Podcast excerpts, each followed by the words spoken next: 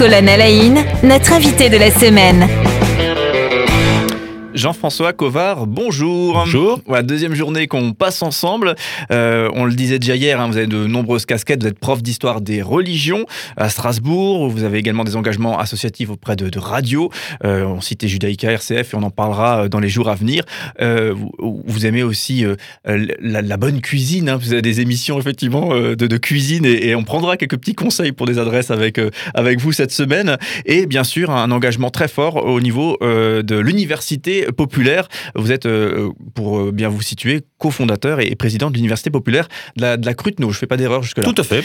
Euh, on parle euh, notamment de cette casquette d'historien, donc euh, prof d'histoire des, des, religions. Et j'ai retrouvé, hein, c'est ma petite, euh, c'est ma petite manie de googliser mes, mes invités. Hein, et j'ai retrouvé vous concernant un article de 2013 hein, de l'Alsace qui parlait déjà de, de, cette double casquette, de cette double approche histoire et religion, et eh bien qui, qui, expliquait dans cet article de l'Alsace que effectivement vous avez un, regard un peu critique sur la façon dont cette question est abordée dans les médias, histoire des religions. Euh, alors du coup, ça m'a piqué euh, ça piqué ma curiosité. Je me suis dit bah je vais vous poser la question. Justement, c'est quoi votre votre regard sur la façon dont les médias aujourd'hui en France euh, traitent le, fait le fait religieux? Bon, D'abord, je pense qu'ils ne le traitent pas suffisamment. Euh, deuxièmement, je trouve que les journalistes sont dans l'ensemble. Il y a des exceptions fort heureuses. Je pense à mon ami Jacques Fortier euh, ici euh, en Alsace, euh, mais que très souvent les journalistes sont mal formés. Ils connaissent que, mal les sujets aussi. Ah, oui, ouais. la, la, formation sur le fait religieux dans les écoles de, journalisme est tout à fait insuffisante. Alors s'il n'y a pas une démarche personnelle du journaliste pour euh, se former euh, de lui-même, on en arrive à des présentations qui sont caricaturales, euh, voire inexactes des réalités religieuses. On confond les concepts, on confond les, les termes, et c'est tout à fait préjudiciable.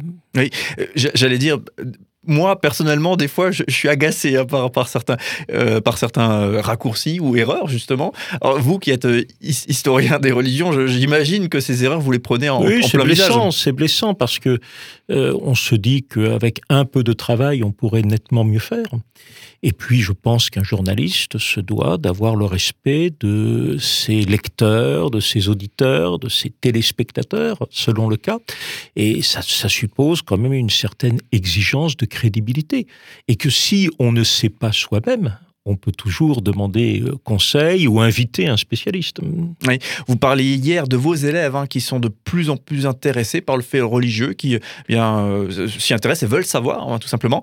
Euh, alors les médias, par contre, effectivement, moi j'ai toujours cette sensation qu'il y, a beaucoup de caricatures injectées. Si on parle d'islam, c'est la caricature de l'islam. Si on parle des, des, chrétiens, des catholiques, c'est la caricature des, des, catholiques. Idem pour les protestants, les protestants évangéliques. Euh, quelle serait la, solution pour sortir un petit peu de, ces caricatures euh, dans lesquelles on, fait tomber euh, nos religions aujourd'hui?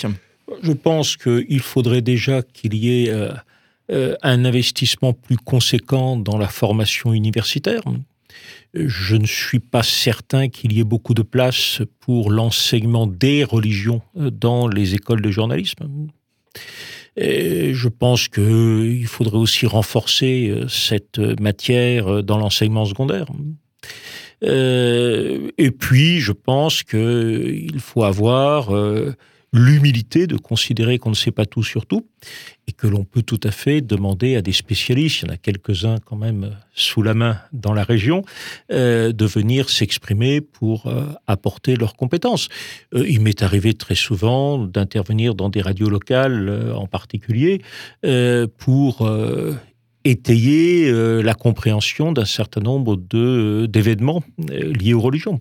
Alors justement, on, on sent souvent des connexions entre, euh, en tout cas on nous présente des connexions entre géopolitique et religion.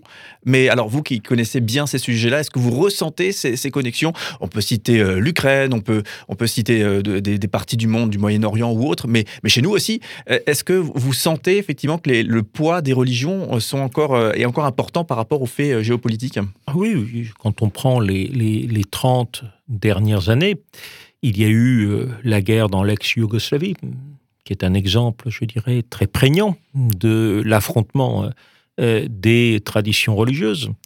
il y a la situation au Moyen-Orient qui n'a toujours pas beaucoup évolué. il y a eu la guerre civile en Algérie. on peut multiplier les exemples. Et la clé de compréhension, ou l'une des clés de compréhension de ces différents conflits, ben, c'était euh, le fait religieux. Est-ce que ça, ça motive aussi vos élèves justement à mieux comprendre ce fait religieux pour mieux comprendre leur monde, tout simplement? Oui, je pense que même inconsciemment. Ouais. Euh, alors du coup, euh, justement, vous le citiez à l'instant, hein, vous avez des engagements associatifs au sein de, de radio, notamment à Strasbourg. Donc concrètement, vous, vous, portez des émissions, hein, des émissions de radio, Radio Judaïka, RCF, avec plusieurs types euh, d'émissions. Est-ce que vous pouvez nous, nous dire comment est-ce que vous êtes euh, tombé dedans? Finalement, vous êtes, j'ai presque tendance à dire, j'ai l'impression, amoureux de la radio d'une certaine manière. Comment ça s'est, comment ça s'est fait? Oui, ça s'est fait très jeune, à 18 ans. Euh, je venais d'avoir mon baccalauréat, je commençais mes études de sciences politiques à, Nancy et je résidais dans un foyer jésuite qui exigeait de ses résidents un engagement la plupart des choses qui m'étaient proposées, je l'avais déjà euh, accompli, que ce soit euh, du catéchisme que je faisais en paroisse euh, depuis déjà deux, ans, que ce soit du scoutisme que j'avais fait plus jeune. Bon, et je voulais avoir un autre champ d'investissement et il était proposé euh, d'intervenir sur les ondes d'une radio locale qui venait de se créer quelques années plus tôt, hein. euh, Fadjet, fréquence aumônerie jeune de l'enseignement technique, dont les studios, encore assez sommaires à l'époque, se trouvaient dans le sous-sol euh, de l'église Saint-Nicolas à Nancy. C'est la joyeuse création des, radios oui, on est, on est en 1986, donc ça faisait 2-3 ans que cette radio existait elle était encore euh, dans sa genèse. Et euh, je suis allé proposer mes services. Et on m'a dit très bien, euh, faites une proposition d'émission. Et donc, je me suis retrouvé pendant deux ans à animer une émission qui s'intitulait Panorama, où je présentais l'activité culturelle à Nancy et dans sa région.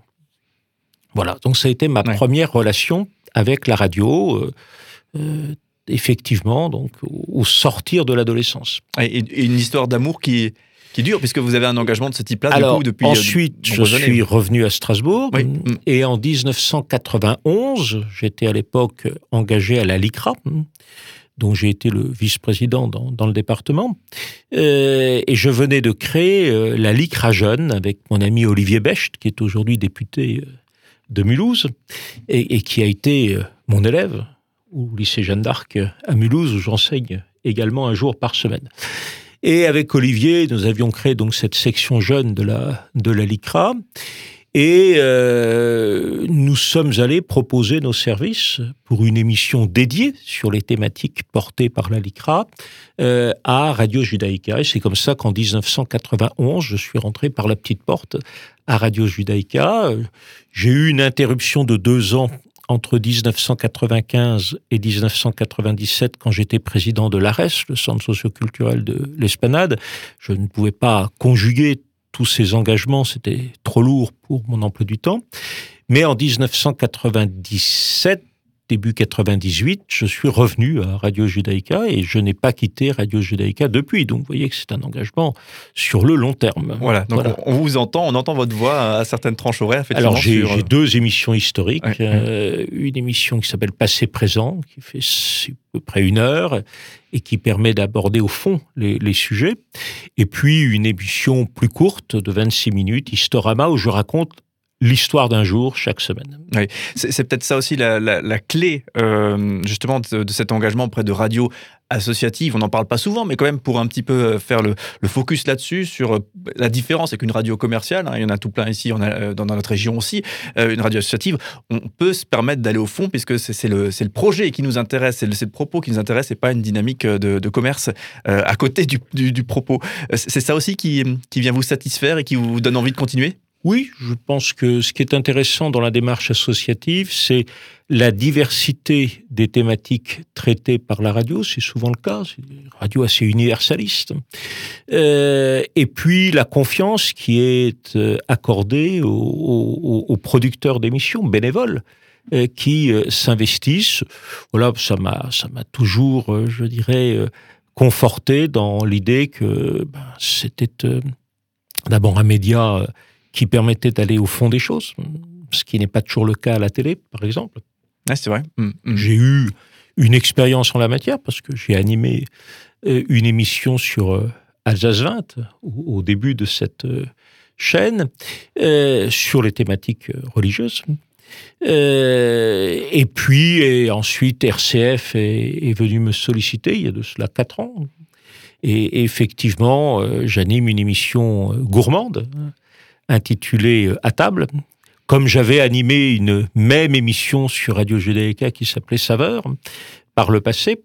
Et, puis, je, livre cette chronique euh, hebdomadaire, cette chronique historique euh, pour euh, RCF chaque mercredi.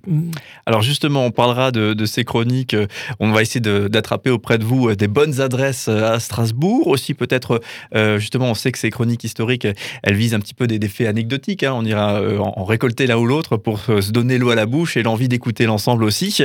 Donc ça, c'est rendez-vous demain. Et puis, je le disais tout à l'heure, vous avez de nombreuses casquettes. Ben, je crois ne pas avoir menti, puisque on, sentait qu'effectivement, il y a des parenthèses qui s'ouvraient. On aurait pu à chaque fois creuser très fort.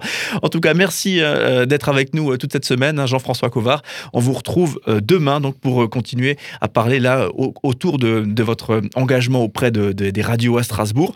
Et par la suite, on parlera aussi et notamment de votre engagement pour l'université populaire. On n'a pas fini de passer une, une bonne semaine ensemble. À demain.